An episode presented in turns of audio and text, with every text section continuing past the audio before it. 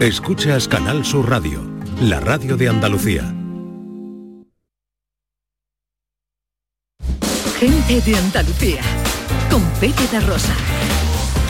Queridas amigas, queridos amigos, de nuevo muy buenos días. Pasan cuatro minutos de las 12 y esto sigue siendo Canal Sur Radio.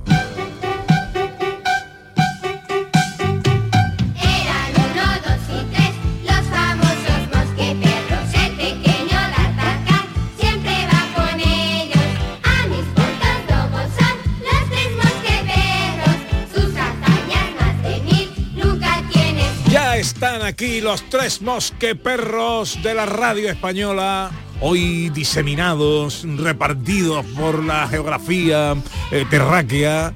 Eh, tiempo para la filosofía con Raquel Moreno, tiempo para la música clásica con el profesor Carmona, tiempo para las disquisiciones idiomáticas con John Julius. Hola Raquel Moreno, buenos días. Hola, buenos días. ¿Cómo estás? Bien, yo contenta como siempre, porque además ha empezado la época de carnavales, que tú sabes que también soy muy carnavalera. Ujú. Tengo una chirigota flamenca.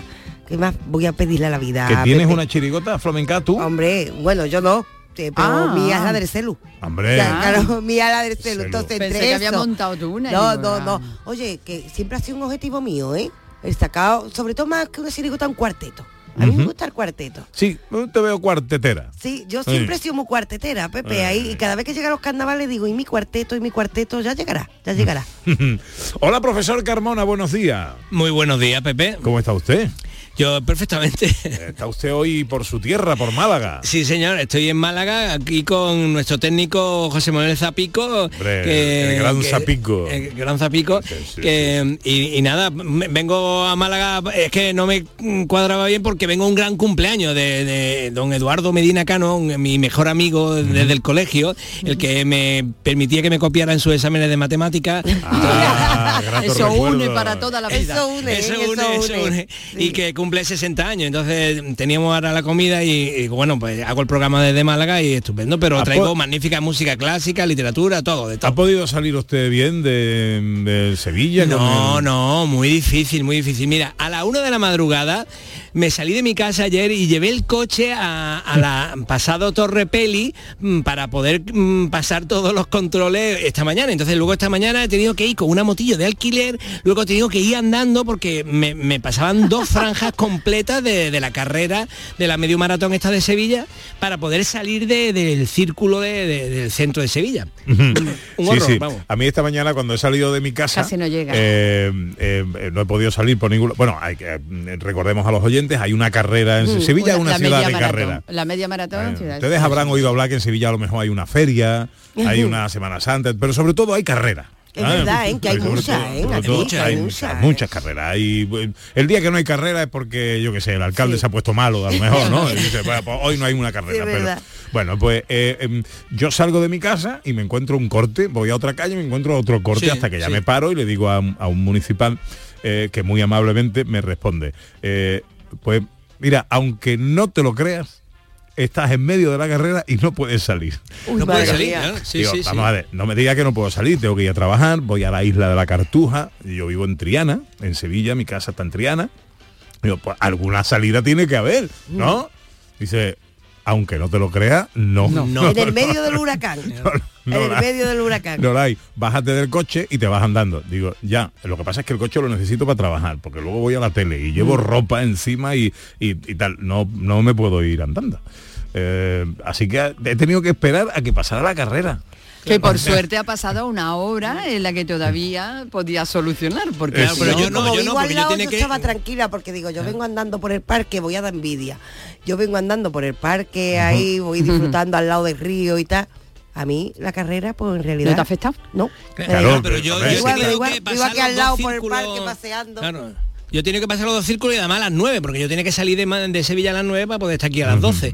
y, y no había manera. Entonces, fíjate, tenés que aparcar el coche mm, en la, pasado la Torre Peli para, para po- pasar las dos líneas de la carrera. Sí, sí, sí, sí. También se tenía podía haber levantado usted un poquito antes y salir un par de horitas antes, desayunar por el Sí, camino. pero también he venido Eh. con mi hijo, eh, con, el- con Edu, que está aquí en, en- en la radio, y, mm, y- y también me daba cosas, tenía que levantarme a las 7 y, sacar- y sacarlo al pobre de la cama para poder cruzar la carrera. Bueno, entonces bueno, eh, la he cruzado andando y además he tenido que correr con los co- imagínate para cruzarla andando, pues hay un señor en, cha- en traje de chaqueta. eh, claro, nos hemos mamá, perdido esto. los- Bueno, ya los está, ya está, ya los- Celebremos, celebremos una efeméride.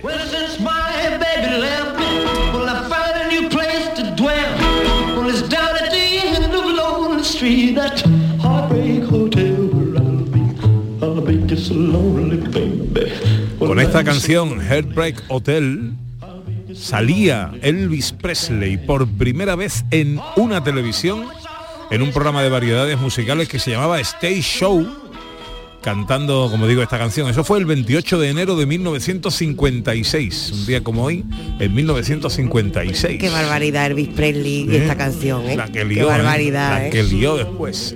Bueno, con esto vamos a escuchar algún mensaje que tenemos de oyentes. Hoy estamos preguntando, eh, eh, porque Ana, que le dio ayer un ataque cultural, eh, eh, Oye, oye, oye, que de ahí ha salido mucha cultura. ¿eh? investigó, investigó eh, que- y dio con un informe que dice que España es el sitio donde hay más bares de todo el planeta.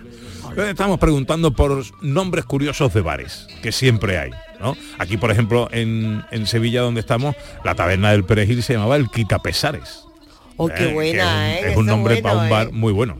La Eh, oficina también es un nombre muy Sí, bueno. La sí. oficina. La oficina, sí Claro. conozco yo. Y además que El un buen nombre para un bar, ¿eh? Le vamos a la oficina y en el bar. es Claro, quedamos en el despacho. Ay, ay. Bueno, a ver los oyentes que nos cuentan. 670, 940, 200. Hola, buenos días. Buenos días. Pues para nombres curiosos han abierto un bar hace poco en mi barrio que se llama El Carajo. ¡Hala! Ay, El carajo, todo el mundo no sabe lo que significa realmente, pero está muy bien eso de que ahora te manden al carajo, porque llegas y te la tomas fresquita. Venga, un besito a todos. ¡Qué bueno! Qué bueno. Qué bueno, qué bueno, qué bueno, qué bueno. ese buen El nombre, carajo, ¿eh? Me gusta. Que diga, vete al- Está muy bien, está es muy que bien. ahora ya te da igual que te manden al carajo. ¿eh? habría que entrevistar al dueño de ese bar. Sí. 670, 940, 200. Nombres de bares curiosos. Hola, buenos días. Hola, buenos días, soy Lola. Ay, los bares. En Granada, en pleno centro, en la calle Obispo Hurtado, hay una taberna que se llama Misa de Seis. Ni idea de dónde, de dónde viene el nombre. Pero es gracioso cuando quedamos algunas veces. ¿Dónde nos vemos? En Misa de Seis. Así que recomendable, por cierto. Que tengáis feliz domingo. Un Muchas abrazo gracias. enorme para todos. Está muy bien, está muy bien. Por ahí que nos cuentan. Pues mira, Carmen Mauri dice que ayer pasó por un bar que se llama Donde Siempre y que a ella le pareció una genialidad, porque estamos donde siempre, porque verdad. donde siempre. Pues mira, también está bonito. Bueno. Me ha gustado uno de los ejemplos que ha puesto María para poner el, el post este de o como se llame la publicación, en un bar que se llama Eructo Feliz. Eructo feliz. Bueno, hay, uno también en, en Sevilla que se llama L- En la esquina te espero. Claro, esa es buena. Y luego, y luego, Eh. eh, eh, mm, otro, quizás por poner un nombre similar, pero no repetirse, le puso a su bar En la espero te esquina. Sí, Sí, sí. señor, sí, señor. Venga, un mensaje más. Hola, buenos días. Buenos días. Pues mira, hablando de bares, eh, para mi marido mm, no puede vivir sin un bar. Entonces, eh, el nombre que se le ocurrió en plena pandemia, cuando estábamos confinados, es hacer un bar en la terraza. Hizo su cartel, hizo su carta de tapa y le puso Bartolo. Bar- Así que Bartolo, Bartolo, Bartolo y con unos amigos y eso que hacíamos videollamadas, pues Bartolo se, se le ha quedado. Hombre, la verdad es que la pandemia fue un nido de creatividad. ¿eh? verdad, ¿eh? Verdad. Ah, absoluto. Bueno, pues nombres curiosos de bares hoy con los oyentes. Las olas de la caleta que es plata quieta. Hoy nacía Carlos Cano, ¿eh? Os- En 1946, un día como hoy, 28 de enero, nacía este granadino de oro que nos regaló tanto arte y tantas cosas Único, lindas ¿eh? como esta habanera, Había coche de caballo, era por mayo. que no era suya, no era suya la letra, pero sí la hizo popular. Mm, Y además yo, fíjate tú, vale, no era suya, pero yo si pienso en esta manera, pienso en él y me viene su voz a la cabeza. Sabanera es de Carlos, de Antonio Burgos, ¿no? La Claro, letra, ¿no? Sí, pero a mí es que yo la relaciono directamente con la figura de él. Sí, yo sí, creo que hay eh, canciones o da igual, que se quedan, oye, tenemos que traer la banera un día a la sesión de filosofía y flamenco. Cuidado con la banera, que tiene ciertas relaciones, me lo voy a apuntar. Bueno, vamos ya con el bisturí del profesor Carmona. Bisturí, bisturí, se quería casar y quería vivir a la orilla del mar y gastaba levita, pantalón y fusil y por eso le llaman Bisturí, bisturí. Bueno, arrancamos la semana pasada el bisturí. Bueno, oye, que no hemos saludado a John, que lo saludaremos ahora, que está en Nueva York. Nueva York. Está- Nueva York Es Julius, verdad, es verdad, nuestro ¿eh? mosqueperro. Eh, luego lo saludamos. Eh, arrancábamos la semana pasada este bisturí musical con las formas musicales. Eh, eh, continuamos con el renacimiento, profesor. Exactamente, sí, sí, porque habíamos visto las formas musicales cantadas, o sea, las vocales, ¿no? Y habíamos, habíamos visto las profanas y las religiosas. Y ahora vamos con la, con la música instrumental. Esto realmente es muy interesante. Cuando escuchéis una musiquita vais a ver cómo es la historia de la humanidad, pero en el, en el aspecto musical. Entonces, cuando... mm, eh, ¿Cómo empezó el tema de la música? Tú ya sabes que la música empezó porque un padre y un hijo estaban en una parada de autobús, ¿no? No, por favor, José Carlos, tú no. Tú no, por favor. Vale, entonces bueno, eh, antes de eso, antes del padre y el hijo en la parada de autobús, que decía parará papá, parará pachín, eh, parará papá, en fin, eh, eh, ¿Qué ha ya- pasado? Déjalo No, que está- siga, estaba esperando el babuchazo. Ay, ay, el babuchazo. Sí, no, es que Sí, no, sí. vamos, no merece ni babuchazo ya. ¿no? Vale, pues antes de eso, pero es que no, qu- quería poner el ejemplo de Parará Papá, Parará Pachín, porque eh, eh, en realidad nosotros hemos culturizado todo lo que ha pasado. O sea, mm, Pepe me va a entender perfectamente. Pepe coge una guitarra, está con los amigos, se pone ahí a cantar una canción y luego mm, 200 años después o 500 años después, que es lo que estamos haciendo, viene un cultureta y escriben un libro. Pepe y sus amigos escribían una fantasía, ¿no? Entonces, ¿qué es lo que hace? Pues le pone nombre a algo que ocurrió. O sea, no, lo primero no es la historia escrita de las cosas, lo primero son las cosas. Las cosas ocurren y luego mm, vienen los eruditos y le ponen nombre a las cosas que se hacían. Entonces, bueno, ¿qué es lo primero que se hacía? Pues lo primero que se hace siempre es mm, variaciones. ¿Qué son variaciones? Tú coges una cancioncilla y luego vas y le haces algún tipo de mm, revisión, arreglito, la modifica, casi nunca la dejas quieta porque la gente es muy inquieta y además hacen bien en, no dejar las cosas quietas y en ser inquietos. Entonces, mm, la mayor parte de las formas musicales que surgieron eran variaciones. ¿Y de qué eran variaciones? Ya dijimos algo la semana pasada, eran variaciones de, de música que se cantaba, ¿no? Entonces, ¿qué es lo primero que, que, mm, una de las primeras formas que se utilizan en el Renacimiento? Una que se llama la fantasía. ¿Qué es una fantasía? Pues simplemente eh, algo que se toca, que es un arreglillo mm, de una variación sobre un tema que se cantaba. Mira, como esta de Alonso Mudarra.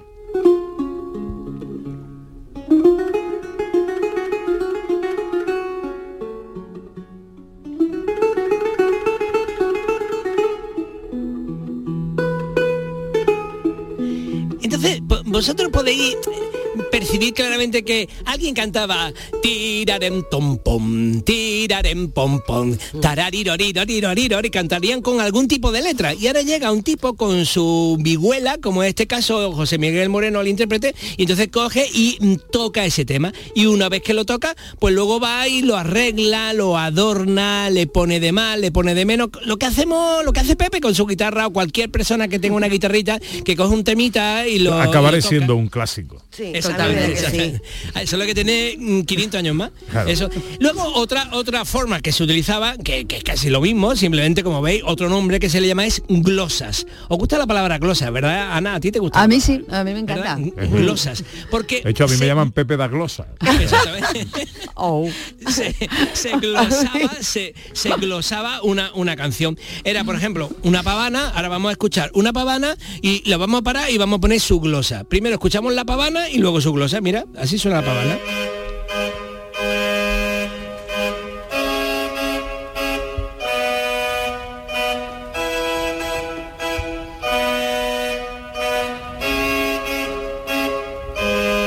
Bueno, ese es el tema, es el tema. Y así se escucha su glosa.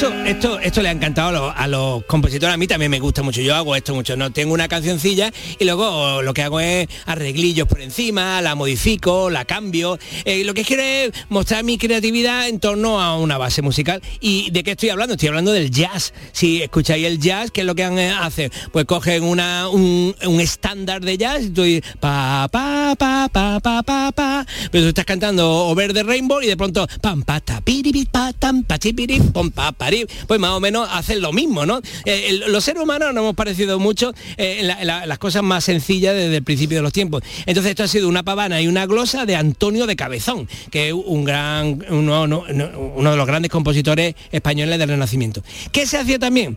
Eh, otra, otra palabrita mm, histórica que em- evalúa una cosa que para vosotros va a ser lo mismo que hemos visto ya tanto en la fantasía como en la glosa. Se llamaban diferencias. Pues mm, en la diferencia primero se presentaba el tema y luego se sucedían pequeñas melodías que, mm, mm, diferentes, pero que mantenían el esquema ar- armónico. Era como variaciones, pero que le llamaban diferencias. Y os voy a poner otras diferencias de Antonio de Cabezón. Mira estas que chulas son.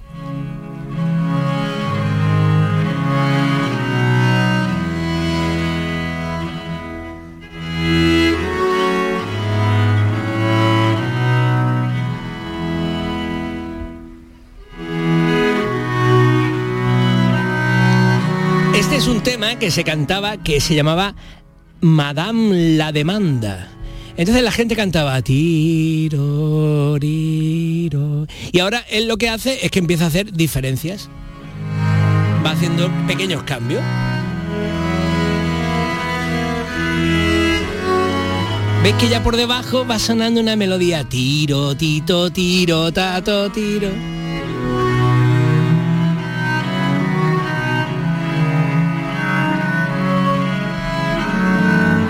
¿Veis? La melodía va por arriba, pero él por debajo ya está haciendo una diferencia, ¿no? Un cambio, una pequeña variación para que nos siga sonando el tema principal, pero luego se va cambiando.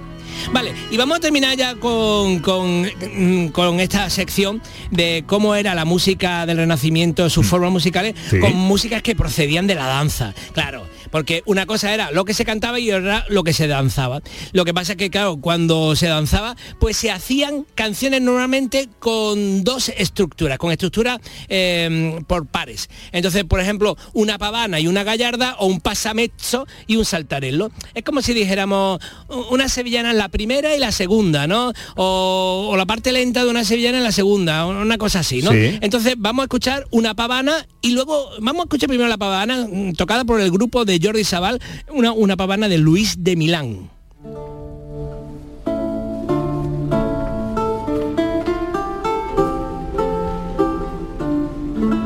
Doña Ana, ¿baila usted conmigo? Vale. Entonces se agarraban ahí de los deditos, movían los piececitos. ¿eh? Y luego viene ya, movamos el culito. cosa. Es Y usted luego- y- y luego un animal de discoteca. Madre mía. Exactamente, ¿eh? os das cuenta, os das El perreo ya, el perreo El ya. perreo, el perreo de la época, exactamente, el perreo del renacimiento. Y os pongo ahora una gallarda eh, que va en paralelo con esta. Primero se escuchaba la pavana y luego esta gallarda, mira.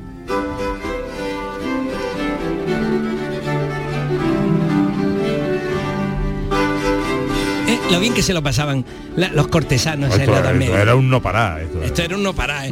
Y bueno, yo voy a poner para que lo conozcáis, para que el bisturí musical cuando escuchéis digáis, ah, esto parece un pazzamezzo o un saltarello. Vamos primero con el pazzamezzo, que sonaba así, lento y binario.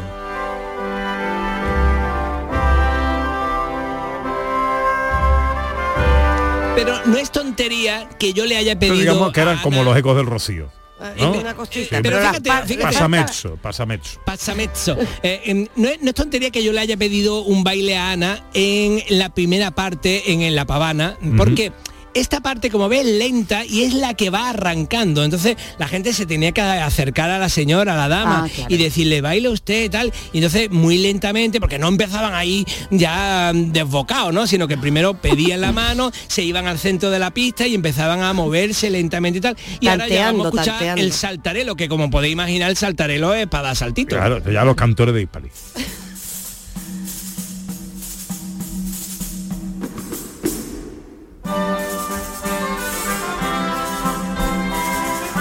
Como veis, era una moda que procedía de Italia.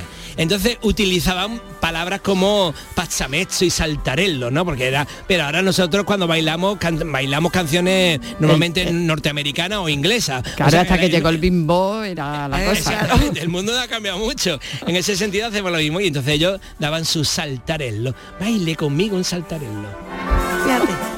Y de ahí pasamos la bomba de África y esto- después... Mundo loco, esto ya es mundo loco, loco, loco. Bueno, pues eh, loco, loco, que se hace tarde. 12 y 24, eh, más cosas. Venga, enseguida. En Canal Sur Radio, gente de Andalucía con Pepe da Rosa. Solo con tu mano se crea una sonrisa. Únete a la red de voluntariado de salud mental de Andalucía y ayúdanos a construir una sociedad más justa y responsable. Cambiamos tu tiempo por sonrisas. Busca la asociación más cercana a tu domicilio en la web saludmentalandalucía.org. Campaña subvencionada por la Consejería de Inclusión Social, Juventud, Familias e Igualdad. Si quieres disfrutar de la radio por la tarde, te espero de lunes a viernes a partir de las 4 en Canal Sur Radio. Te ofrezco complicidad, cercanía, risas y buen humor, las historias que pasan en Andalucía, actualidad, consejos sobre salud y muchas entrevistas. Cuento contigo. Así es la tarde de Canal Sur Radio con Mariló Maldonado. Tres horas para disfrutar de la mejor radio hecha en Andalucía. De lunes a viernes desde las 4 de la tarde. Contigo somos más Canal Sur Radio. Contigo somos más Andalucía. Gente de Andalucía con Pepe da Rosa.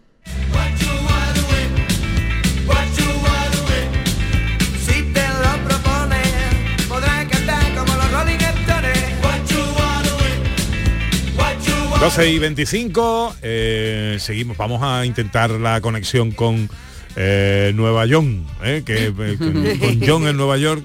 Eh, hola John. ¿Qué pasa? mira. Aquí estoy en Nueva York. Muy bien, sí. Muy bien, muy bien. ¿Qué hora es ahora ahí en Nueva York? Yo vine, Pepe, para... eh, Llegué aquí el jueves y tenía que ver a mi madre, porque mi madre ya... Voy a dar un poco de contexto Uy, en, en el norte, ¿vale? Entonces, pues eh, no tengo cos- no tengo a llegar, entonces tengo que volver ir a la casa de mi hermana. Entonces, llegué a casa de mi hermana el jueves. Pasé un día con la familia, ¿vale? Y ayer fuimos para visitar a mi madre en la residencia. Está muy bien. Tiene demencia, pero está muy es Vaya. muy activa, muy alerta y, y muy bien. Y después, Pepe, es lo que pasa tenía que recoger cosas, co- recoger cosas de mi, de mi infancia y de mi juventud que tenía en almacenamiento ahí en casa de mi madre, que ya ahora está en un sitio.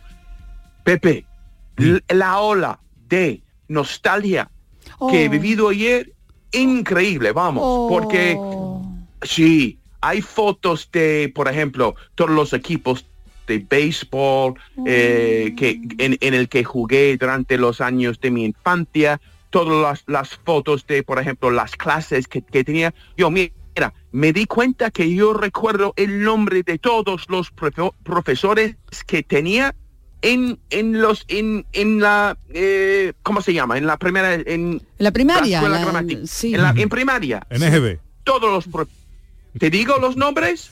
No, no, no. no, no, me- No, no. no los vamos a ¿Tú conocer. quieres ponerme a prueba? Pero no, pero sí te quiero preguntar, porque hoy le estamos preguntando a los oyentes por nombres de bares, por nombres curiosos de bares. ¿Cómo se llaman los bares allí en Nueva York? Porque ahí los americanos, eh, aquí a las calles, por ejemplo, pues le ponemos el nombre de eh, calle Camilo José Cela, ¿no? Mm, O, o sí. calle Sí. Avenida de los Descubrimientos. ta- Allí no, allí nos Con complica. número. A que- calle 43, eh, séptima avenida. Sois muy tristes para estas cosas. A los bares, ¿cómo les llamáis? Pues te digo una cosa, te eh, es una pregunta muy oportuna, porque anoche comimos en la pizzería Pepe. Diga. Ah, bueno, eso, me parece muy bien. Pues convence al hombre, ¿no? convence al hombre y que le ponga da rosa. Dile que queda muy bonito, muy Pues italiano también. Y la cara y la cara de Pepe en la caja de pizza, ¿sabes? Eh, tiene que ser, así tiene que ser. estaría buenísimo, estaría buenísimo. Bueno, El pepperoni nunca fue más Pepe. Es más Eh, Pepe. Exactamente. No, no, la pizza estaba muy bien y lo comimos todo en familia. Entonces, hoy vuelvo. Hoy porque tengo que volver con una cantidad de cosas. Antes tenía una biblioteca muy bonita en mi casa. Tenía un, antes de llegar a España, tenía muchos libros y tenía que elegir algunos para traer conmigo a España. Y era un proceso de selección muy, muy exigente anoche, pero creo que lo conseguí. Uf, la verdad es que complicado, ¿eh? Una tarea complicada la que tuviste, la que tuviste ayer. John, ¿eh? Exacto. Uf, y Se ha puesto tengo- mira, blando, yo- se ha puesto blando, nuestro Sí. John se ha puesto blando. Hombre, Mm. Oye, ¿te ha pasado una cosa? A ver, a mí me pasa que hay veces que encuentro cosas que son recuerdos, pero que, que se me habían borrado o que no recuerdo muy bien. ¿Te ha pasado eso? Pues sí, sí. Em, mira, había una época cuando yo pensaba, tenía mm, grandes ideas sobre yo mismo, ¿no? Y yo pensaba que todas las cartas que yo escribo, yo voy a guardarlos para que un día cuando llego a ser famoso, la gente va a querer saber de mi pasado. Yo estaba leyendo las cartas, no, tonterías, ¿no, Pepe? Pero estaba leyendo las cartas y ni me acordé de, de, lo- de los amigos no, ¿quién es esta persona? No sé quién era esta persona. Una, un amigo, no, no tengo ni idea de dónde. Mira, se va la gente y la gente se va. Es un poco triste. Eso es lo que pasa con la ola de nostalgia. Mira, yo siempre ve- digo que, por ejemplo, Virginia vive en la casa de su infancia. Cuando pasa por las calles ve a gente eh, de su clase del instituto. Eh, este, yo no tengo nada de mi pasado para recordarme de mi pasado en, en Sevilla. A partir de los 36 años, eso es cuando empie- empiezan mis recuerdos de Sevilla. Entonces yo voy libre de tener atados a mi pasado. Entonces yo no veo un restaurante y digo, mira, mira todos los cumpleaños que celebré ahí. No lo, no, no ve, un, un- restaurantes, sitios, eh, calles no tienen historia para mí. Entonces, aquí, viendo otra vez todos los- mis recuerdos, em, me di cuenta que cómo sería si yo estuviera viviendo en un sitio donde había siempre recuerdos de mi pasado, viendo, ay, conozco a esta persona, yo jugaba con esta persona en esta liga de béisbol, o yo eh, salí con esta muchacha cuando tenía 18 años. Yo no vivo con nada de eso. Es interesante, ¿no? Sí, mi pasado sí, claro. empieza a tiene- 36 años. eh, ya. Lo que tiene es dejar tu tierra. Claro, ¿no? tiene dos vidas, la de América y la de aquí, ¿no? Claro. Como... mm. Y sí, Raquel, exacto. Raquel, te echo de menos. Porque no tengo- Aquí, John, tú sabes que está, vamos. está de un tierno y... Sí, sí, ¿eh? está blandito, yo- yo- le mandamos un montón de abrazos. John, tú piensas que en el fondo todo el mundo aquí imaginamos que tu infancia se- fue como la de los Goonies, que es la referencia que Pues tenemos sí. americana. ¿eh? Tú imagínate que tú Era puedes contar por aquí que era como los Goonies. Sí, era una infancia de película. Tú sabes, andando al colegio, pasando estas calles y con, por ejemplo, hay nieve aquí. Eso sí me trae recuerdos. Porque veo la nieve y, y, por ejemplo, la alusión de, de ir eh, a la calle cuando, ha- cuando hacía ¿Y, frío. jugaba- cuando, y- y con- jugabas, en, jugabas en la calle? Porque yo cuando era chico Sí. jugaba, jugaba en la calle, a la pelota, a correr, a todo esto. ¿Vosotros Claro jugabais que sí. en Nueva York también se jugaba en la calle? Sí, yo vivía en una calle con muy pocas, muy pocos coches, entonces jugaba al béisbol ahí, el fútbol americano, teníamos ligas, tenías competi- competiciones o con, con otros calles cerca. Em, entonces era una infancia perfecta. Yo, yo no puedo volver a esta calle porque me trae tantos recuerdos. Ver una casa en la que me crié y viendo a otras personas viendo esta casa me cuesta demasiado, ¿sabe? Pero sí, tenía una infancia perfecta y pues de una de película en el sentido de que película de, del día a día americana, de pasando por la calle ahí todos los había muchos niños en mi calle, cada familia tenía dos o tres niños, eh, estaba eh, perfecto. Muy bien. Perfecto. Bueno, ¿cuán- ¿cuándo vuelves? Eh, hoy mismo. Ah, hoy Yo- mismo vuelve. Yo cojo, Perfecto. yo cojo el avión hoy a las a las 5 de la tarde y yo llego en Sevilla mañana por la mañana a las 6 de la mañana en, en, en Madrid y después cojo un avión para estar en Sevilla a las nueve y media. Muy bien. Bueno, pues dile al piloto que no corra mucho, ¿vale? Ven con cuidadito. Vale. Y a ver si esta noche como otra vez en Pepe, En ¿sabe? pi- en Y a ver si- Pepe. claro que sí. Adiós, John, cuídate. Igualmente, Buen adiós. viaje. buena gente.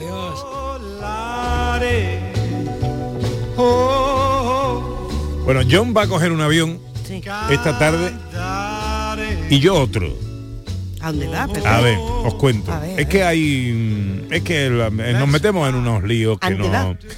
Pues mira, en el programa de la tele, And- Andalucía de tarde, Uh. con eh, todos los domingos por la tarde, con Inmaculada Casal y con todo el equipo del programa, hacemos eh, eh, Claudina Mata y yo un, un espacio viajero.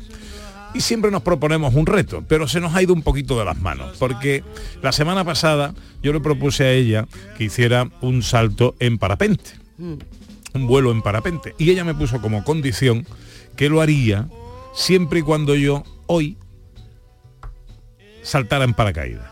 Vámonos. ¿Y qué hizo tu Pepe? Pues dijo que sí.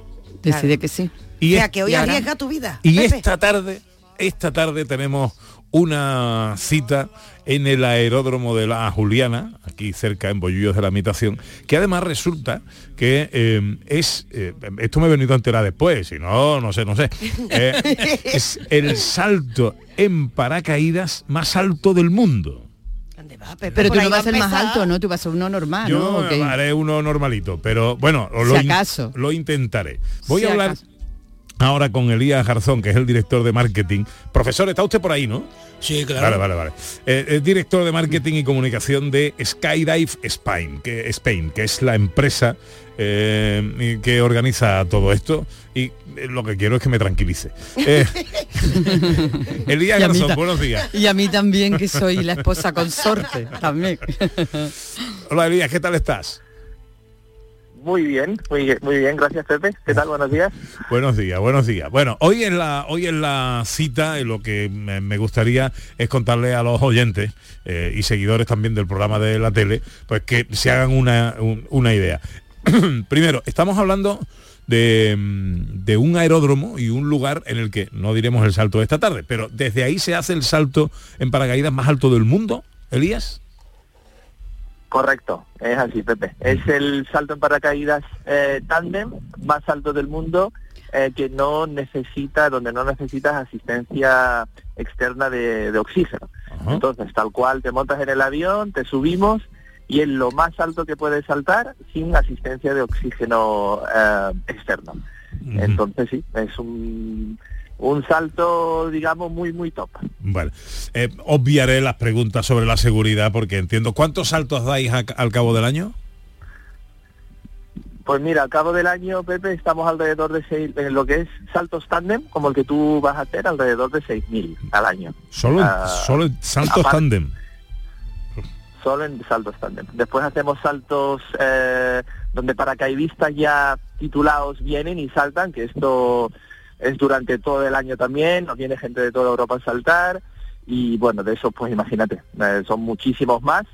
Y aparte eh, tenemos la escuela de paracaidismo, donde gente de em, también de toda Europa y de España viene y se convierte en paracaidistas con nosotros en, en cuestión de una semana y, ah, y en cuestión de una semana pues ya pueden saltar solos y así que sí, somos un centro con muchísima actividad, estamos cerca de quizás los 100.000 saltos al año. Buah.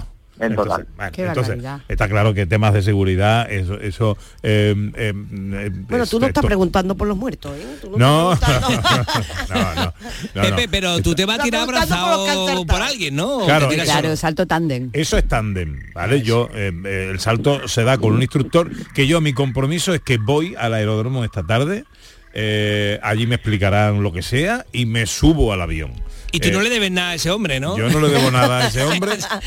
Y, y, oye, si a, si a última hora, oye, me- el, el miedo me puede, eh, pues nada, no salto, no pasa, no, no me van a tirar por el, por el avión. Salta, no. Pepito, tú Claro, hombre, puedes. ya una vez puesto, yo lo diría, en una vez puesta, oye, si me ve que me acojono, empújame ya. porque Ya una vez puesta ahí. Porque el, El, el consejo, Elías, para eh, cuando llega el momento, eh, pues, te estás en el avión, estás subiendo, o llega el momento del salto y te da un, o, o hay un ataque de pánico, de miedo, el, co- el consejo que, que, que hacen, qué dicen los instructores para quitar el miedo a los saltadores. Bueno, Hmm. mira, te explico un poco el viaje emocional eh, por el que pasan todos los- todas las personas que saltan en tándem, que son cada vez más, por cierto. Eh, llegar al aeródromo, eh, allí son nervios, por supuesto, no estamos hechos para saltar de un avión, eso está muy claro. Entonces es normal que llegues con nervios, con oye, pero ¿de verdad voy a hacer esto? ¿No? Es un poco como estar dentro de una película. Ah, después conoces a tu instructor, tu instructor pues ya te empieza a transmitir confianza, son instructores que mm, tienen todos, en nuestro centro en particular, tienen todos entre 5.000 y 12, 13.000 saltos, es decir, tienen muchos años de experiencia, saben cómo cómo aproximarse a toda persona que viene en este estado emocional ah, y lo que te transmiten es muchísima confianza, seguridad y, y en general, o sea, es, es- es lo que suele pasar es que ya te montas al avión y poco a poco te vas haciendo al cuerpo y cuando llegas a- al momento del salto, ¿no? Al momento en el que empiezas a ver cómo la gente salta antes antes de ti, que es un momento muy espectacular, ahí ya estás hecho, estás hecho al momento, tu instructor te tiene, te tiene cogido con toda confianza y ahí pues ya mm, dices, oye, de verdad lo voy a hacer. Ahí está- estás convencido y, y para abajo que vas. En, en ese momento tu instructor es la persona a la que más quieres del mundo, claro. Lógicamente. Efectivamente, tal cual. Bueno, eh, oye, cual- cual. cualquiera, yo esta tarde lo voy a intentar, era mi compromiso en el programa de la tele, os emplazo a todos a verlo a partir de las tres y media, empieza Andalucía de tarde en Canal Sur Televisión. Eh, eh, pero bueno, para el, para el resto de la humanidad, para aquellos que nos estén escuchando, eh, como experiencia, animas evidentemente a que lo hagan, qué hay que hacer, dónde hay que escribir, dónde hay que llamar para, para apuntarse y hacer un salto en tándem. Pues mira, muy fácil. Eh, bueno, nuestra empresa es- se llama Skydive Spain, ¿no? Eh, pero si buscas en Google paracaidismo Sevilla, paracaidismo Andalucía, en general, pues bueno, es, eh, te vamos a salir ahí seguro, en primera plana.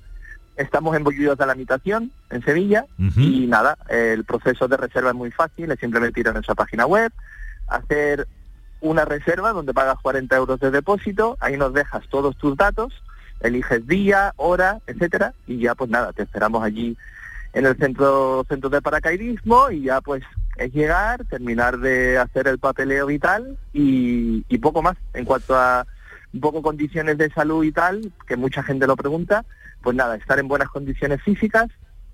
A partir de 16 años puedes saltar, hasta 16 y 17 años necesitas consentimiento parental. Y a partir de 18 ya puedes saltar cuando tú quieras, no hay edad máxima, hemos tenido a gente de más de 80 años saltando con nosotros, ah, es decir, lo, sí, sí, sí, hay que tener, pues eso, estar en unas condiciones físicas normales y, ah, y sí, sí, cualquiera puede disfrutar de, de la experiencia. Qué bien. Bueno, ayer nos escribía una señora, o no, Sí. que su madre, ¿no? Con, o, o ella no, no, con se- ella, ella, que había saltado con 63 con años. que había 63 saltado. años. Ah, 60 años, Sí, joven. Sí, nos lo recomendaba además, así que muy bien. Pues eh, querido Elías Garzón, director de marketing y comunicación de Skydive Spain, gracias por atendernos, luego te veo y espero que la experiencia, eh, en fin, ya veremos qué pasa. Muy bien. Un abrazo Muchas muy gracias, fuerte, amigo. mucho de tu salto. Igualmente. Igual, amigo. adiós, adiós,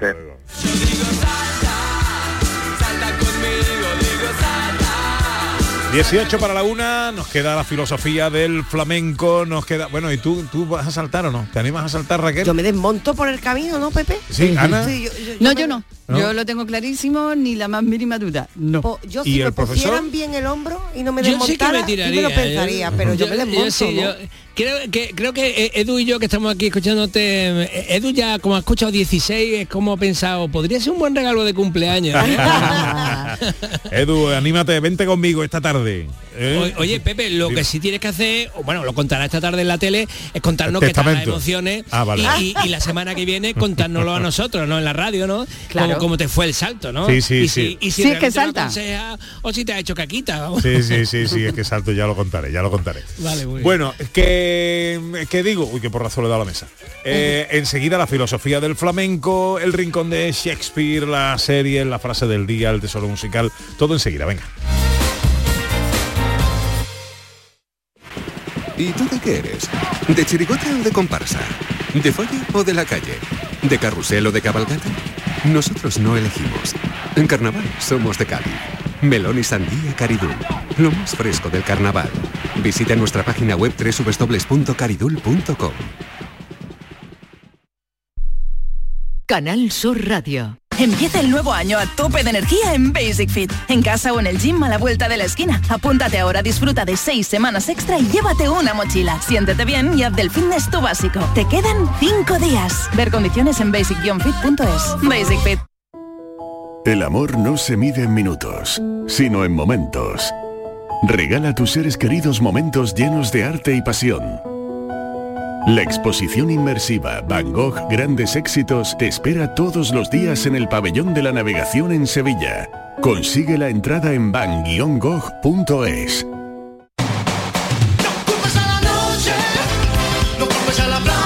Luis Miguel presenta España Tour 2024. 30 de junio. Sevilla, Estadio de la Cartuja. Compra tus entradas en ticketmaster.es. Una mañana de mayo la luna me despertó. Medina Zahara presenta su nuevo disco El Sueño Eterno, un nuevo trabajo de estudio que supone un nuevo renacer para la histórica banda. El Sueño Eterno revive la más pura esencia de Medina Zahara. Ya disponible en todas las plataformas digitales y puntos de venta habituales. Soy Luis Lara y te recuerdo que como siempre en la medianoche de los domingos te esperamos en el show del comandante Lara para divertirte y hacerte sonreír después del deporte. Y los domingos, a partir de la medianoche, el show del comandante Lara. Contigo somos más Canal Sur Radio. Contigo somos más Andalucía.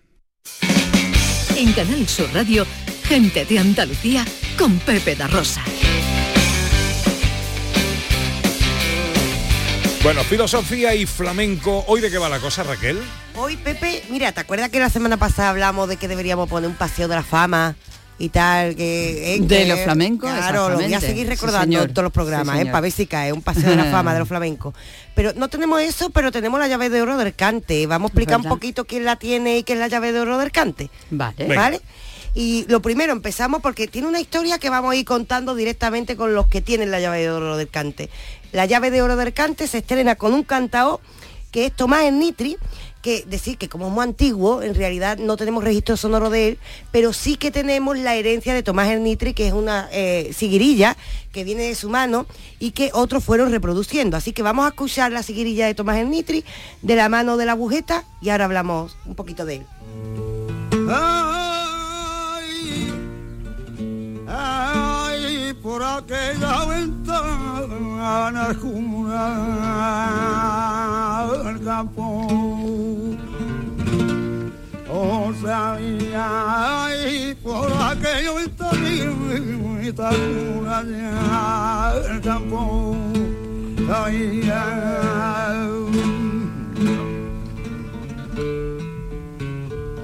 Nos suena añejo, ¿verdad? Sí. Nos suena un cante que decimos, estamos ya en el flamenco hondo, hondo, hondo, eh, pues el- lo más hondo del flamenco.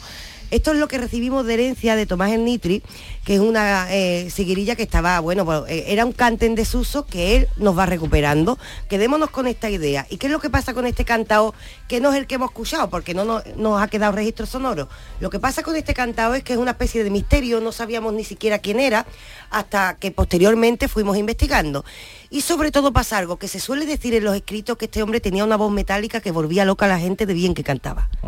Entonces canta también, también, también que un día en una actuación la gente se le va la, la cabeza, se araña, se dice los escritos que se quitan la camisa y le dicen, tú tienes la llave de oro del cante, es una forma de decir, tú tienes pues la llave del cielo, ¿no? Pero del cielo del flamenco. Y así nace la llave de oro del cante. Ah, qué bonito. O sea, nace de un público espontáneo que no soporta ya tanto arte de Tomás el Nitri. Y esa es la primera llave de oro del cante, que nace de un público que no se aguanta más. ¿Vale? Esto queda ahí como una anécdota y queda la figura de Tomás Nitri como una figura eh, un poco mitológica en, el sentido del mejor cantado de la historia y eso se nos queda en la memoria. y ahora pasamos unos años después donde se va a dar la segunda llave en una circunstancia parecida porque tenemos la sombra de ese Tomás Nitri. Una segunda llave eh, que se la, va- eh, se la van a dar a Manuel Vallejo. A este sí lo podemos escuchar ya. Estamos en una época un poquito más moderna. Estamos en 1926. ya vendrá en busca mía cuando no tenga remedio. Ya vendrá en busca mía y verás serrana entonces aquel que tanto te quería y como ya no te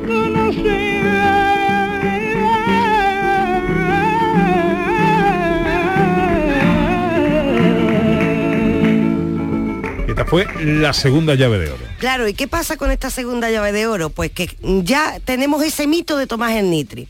Tenemos ese mito por ahí y tenemos una época en la que empiezan a aparecer los cafés cantantes, los espectáculos de flamenco y Manuel de Falla, junto con Federico García Lorca, crean un concurso de flamenco y ese concurso se vuelve muy popular y se es reproducido por otras personas. Entonces otras personas en el Teatro Pavón hacen otro concurso para imitar un poquito a Manuel de Falla y es un concurso al mejor cantado. El primer, eh, la primera edición de este concurso la canta quien hemos escuchado, Manuel Vallejo, pero la segunda edición la canta otra, eh, la gana otra persona y el público no está conforme. Y el público se cabrea. Vaya. Y entonces el público empieza a hacer lo mismo que hizo con Tomás el Nitri. Decir, Manuel Vallejo tiene la llave de oro del cante, tiene la llave de oro del cante. Le sé que al final, pues el público y también los del teatro le dan un premio eh, honorífico a la llave de oro del cante a la persona que hemos escuchado. Y así aparece la segunda llave de oro del cante de nuevo de manera espontánea. Ojo. Y hay una tercera llave de oro del cante y nos vamos ya al paso a la oficialidad, porque claro, estas dos cosas que hemos escuchado son espontáneos, el público que no se aguanta, que le dice al cantado que es el mejor, que lo que ocurre que como esto se va reproduciendo, pues dicen, vamos a crear el concurso de la llave de oro del cante, ¿no? Claro. directamente, vamos a crear el concurso y esto es lo que pasa, a partir de lo de Manuel Vallejo se crea el concurso nacional de flamenco de Córdoba y ahí se va a dar la llave de oro del cante. ¿Eso qué año fue? Pues mira, tengo el año por aquí, espérate, 1960. Ya han pasado ya unos pocos años más. Y ojo, decir una cosa, este concurso, esto tendría que ser para verlo, aparece Foforito, el Chocolate, Juan Barea, Pericón de Cádiz, Antonio Mairena, es decir, los nombres que se presentan a ese concurso, mm, vamos, Impresionante, eh, es impresionante. ¿Puede ser 1962? 62, sí, 62. Sí, sí, sí, 1960 es cuando cierto, muere Manuel Vallejo. Sí, muere Manuel Vallejo, cierto, y en 1962. Y se celebra este concurso con unos nombres que, que yo es que no me imagino un espectáculo así ¿eh? hoy en día, te lo digo la Mm. verdad, muy difícil juntar tanto, decir que se daba de premio 100.000 pesetas de aquella época, hoy 600 euros, pero en aquella época, es decir, estamos hablando de un premio era una fortuna. ¿verdad? Y pues ¿quién gana la llave de oro del cante? Por unanimidad he decidido que lo gane Antonio Mairena, que cantaba así. Viva Málaga la bella.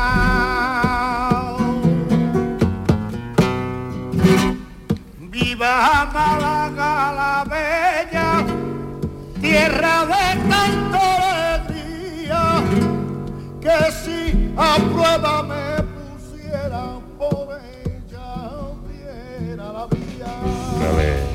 Pues son unos tangos malagueños. Unos ¿verdad? tangos de Málaga, digo. Y ahora ya a partir de aquí ha nacido la oficialidad y a él se le da por la pureza del cante y aparecen dos llaves de oro del cante más que vamos a tener en, en la historia de la llave de oro. Eh, después la cuarta edición, la cuarta edición una edición muy polémica y conocemos a la persona. Vamos a poner el audio directamente.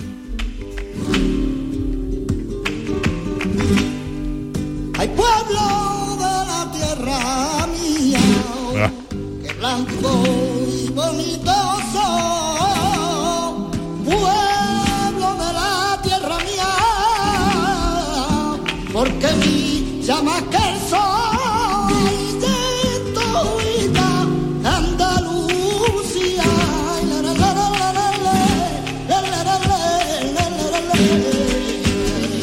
Claro, no podía faltarle, ¿verdad? Se la dieron a título póstumo. Ahí está la polémica que de repente le dan a título póstumo a Camarón la llave de oro del cante, pero ¿por qué a Camarón y no a los otros que se presentaron, por ejemplo, a la llave de oro?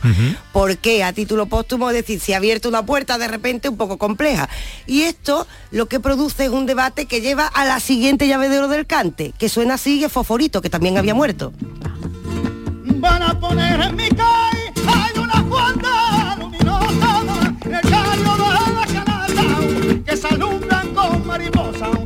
caray, caray, caray, caray.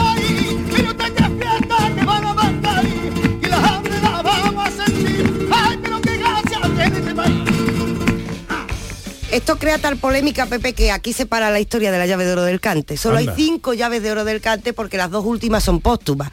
Y claro, tenemos suficientes artistas en vida como para reconocerles esto en vida. Entonces solo hay cinco llaves de oro del cante, que es el mayor reconocimiento al cantado flamenco. Y yo voy a proponer aquí una cosa en el programa, Pepe, para Venga, cerrar. La sexta. Porque todas han nacido de la petición popular, al principio de un público que estaba viendo, y lo demás fue con las recogidas de firmas, en el caso de Camarón y Fosforito. La Pues, sexta será para David Jiménez, ¿no? eh, pues mira, eh, Podríamos no hacerlo, eh, podríamos hacerlo. pero yo me lo va a perdonar David seguro, pero yo ya he, he iniciado la recogida de firmas para eh, una persona que tiene todos los premios posibles que se ha llevado a alguien que se dedica al flamenco. Tiene el Premio Nacional de Bellas Artes, bueno, es doctora honoris causa en la Universidad de Sevilla, hablamos de Carmen Linares. Ay, que a mí me Tú has abierto la petición popular de firma. De firma. ¿Qué hay que hacer para firmar? Pues mira, lo tenemos en Shane, eh, la plataforma. Ahí está, lo tenemos ahí.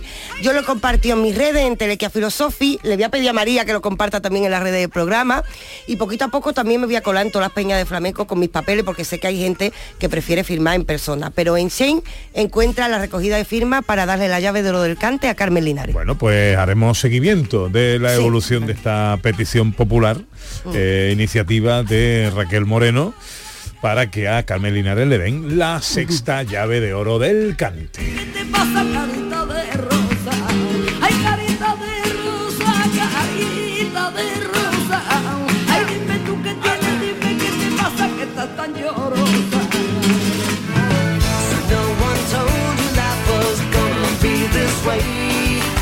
Profesor, una serie.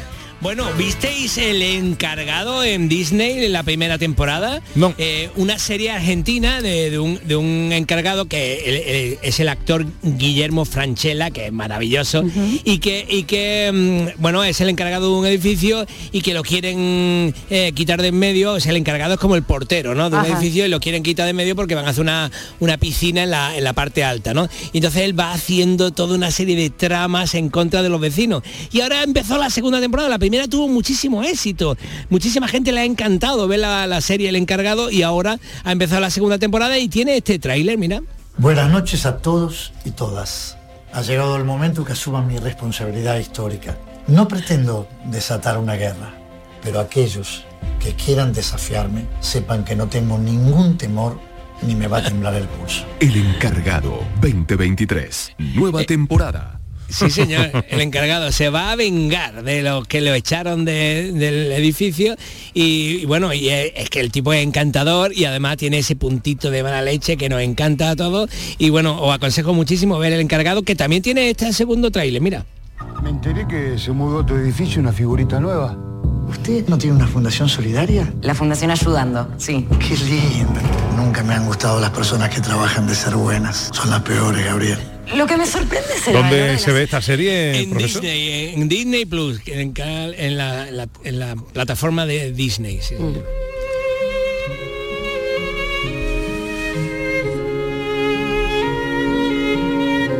Eh, creo que tiene usted por ahí al gran Edu, ¿no? Sí, señor. Y Edu tiene un micrófono ahí. ¿Le podemos abrir Zapico el micrófono Sí, a, está abierto, está al abierto. gran Edu? Hola, Edu. Sí, sí, sí, hola, hola, aquí estoy, aquí estoy. Espera, espera, Saludo espera. a todos, eh, saludo a todos. Tiene voz de hombre. Espera, ya. espera, espera, espera, espera, que yo la última vez que hablé con Edu tenía otra voz. Creo que la última vez que vino a la radio fue para mm, la carta a los Reyes Magos cuando tenía siete años. Sí, sí. Bueno. Dios Ha mío. desde Madre mía, Edu. Joder, lo que has crecido, macho. Eh, ¿qué edad Bueno, no, no vemos lo que ha crecido, la voz ahora mismo, ya lo que le ha cambiado la voz. Bueno, ¿cómo estás? Muy bien, muy bien. Y además con la idea esa antes de mm, el salto en paracaídas, ahora a ver si el año que viene puedo apuntarme con mi padre. Anda. Sí. Eh, ¿Cuándo cumple los 18, Edu? No, 16, 16. 16 para Ah, con 16 es suficiente. Ah, Sí, creí que sí, tiene que tener con 18. Pero tiene que saltar con el padre. Sí, el padre no lo veo yo. Sí, que yo me lanzo, que yo me lanzo. Sí, claro. sí, sí, tú eres capaz de eso y demás, y demás. Hombre. Bueno, oye, Edu, vente un día aquí a la radio a vernos, coño, que te, que te veamos la cara, que te queremos Claro, mucho claro. por aquí. ¿eh? Yo encantado, yo encantado. Bueno, bueno. Te esperamos. Oye, ha sacado un día en economía, ¿eh? Quiere ser- estudiar económica y, me, Ah, qué me- bien. Y- está súper enganchado con eso. Ay. A ver si se hace rico y nos saca de pobre. Bueno, por, por lo, por lo menos a ver si lo termina pronto y me asesora que soy un desastre yo con las cuentas. ¿eh? me recomienda buenas cosas. Edu, un abrazo muy fuerte, hombre. Igualmente, igualmente, a todos vosotros. Eh, qué bueno, qué bueno. Tiene un soniquete ahí, se le parece la voz al profesor. Un ¿eh? poquito, un Un poquito. poquito. Eh, un bueno, poquito tiene más una grave. cantante, que eso es importante, ¿no? Una madre con buena voz. Sí, Bueno, sí. profesor, que vaya todo muy bien. No me da Muy bien que ni estamos escuchando a Borsak, porque la gente conoce a Borsak por la Sinfonía del Nuevo Mundo y esto es un romance maravilloso para violín y orquesta. Y por Mercadona Y también. Mer- la Borsa, la Borsa. del Mercadona. Adiós, profe. Lo que yo estoy pasando, de verdad, eso no lo sabe Y nadie. gracias al gran Zapico ahí, eh, que, que puso ahí el, el estudio y el sonido magnífico. Bueno, Raquel, cuídate mucho. Gracias, cuidarse. Llegamos a la una, tiempo para la información. Nos queda una hora de radio, no os la perdáis que va a ser apasionante.